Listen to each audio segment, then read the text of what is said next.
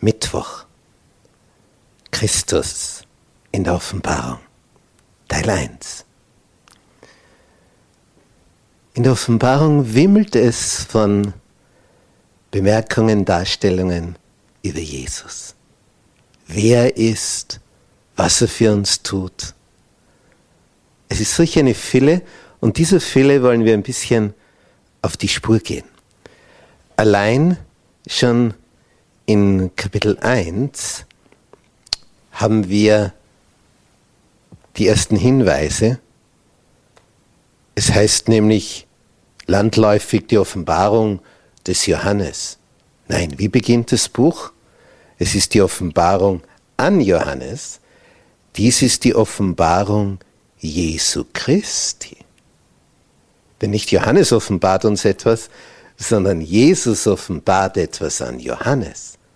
Und er ist der Bote, der das niederschreibt, was ihm offenbart worden ist. Er ist das Medium.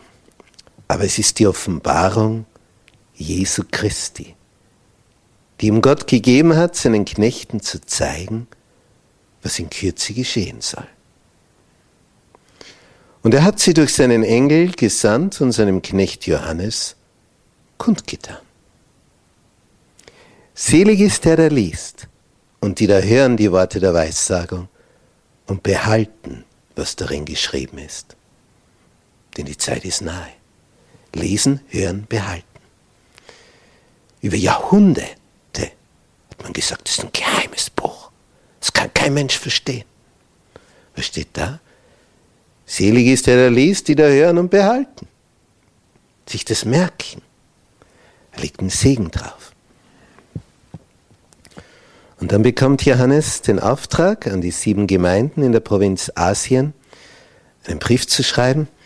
Diese Gemeinden sind also in dieser Gegend hier auf unserer Karte, sehen wir die Ausdehnung des römischen Weltreiches zur Zeit, wo Johannes hier auf Patmos inhaftiert war und die sieben Gemeinden befinden sich hier an dieser kleinasiatischen Küste, heute Türkei. Früher war ja diese ganze Gegend um die Ägäis wie ein Hufeisen von Griechen besiedelt, hier rundherum. Man sieht es auch an derselben Farbe. Nun, diese Ereignisse, die hier niedergeschrieben werden, die werden wir dann noch im Detail betrachten. Und dann steht hier von Jesus, dass er die Botschaft übermittelt von dem, der da ist und der da war und der da kommt. Das ist immer das Element. Gott ist der ewig Seiende. Als Mose am Dornbusch ist und fragt, wer bist du?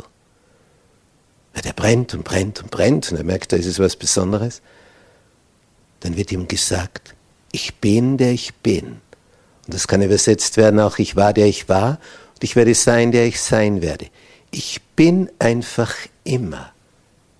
Ich bin ewig. Ich existiere immer. Ich war, ich bin, ich werde sein. Und so ist das hier definiert von Jesus. Und die Botschaft kommt von den sieben Geistern, die vor seinem Thron sind, in Kapitel 4, haben wir gelesen, das sind die Geister Gottes. Und wir haben schon gehört, Jesus, der uns liebt und uns erlöst hat von unseren Sünden mit seinem Blut. Das ist der Kern des Ganzen. Er ist das Lamm, das für uns geblutet hat. Das Opferlamm. Und im himmlischen Heiligtum macht er sein vergossenes Blut für uns geltend. Was du ihm bringst, was du in Reue bekennst, was dir leid tut und wo du um Vergebung bittest, wird es von dir weggenommen und im himmlischen Heiligtum zwischengelagert, wie ein Atommüll, der strahlt und gefährlich ist. So ist Sünde. Und dann in Vers 7 der Hinweis, siehe, er kommt mit den Wolken. Und es werden ihn sehen alle Augen und alle, die ihn durchbohrt haben. Und es werden wehklagen um seinetwillen alle Geschlechter der Erde. Nämlich die, die dann begreifen, es ist zu spät.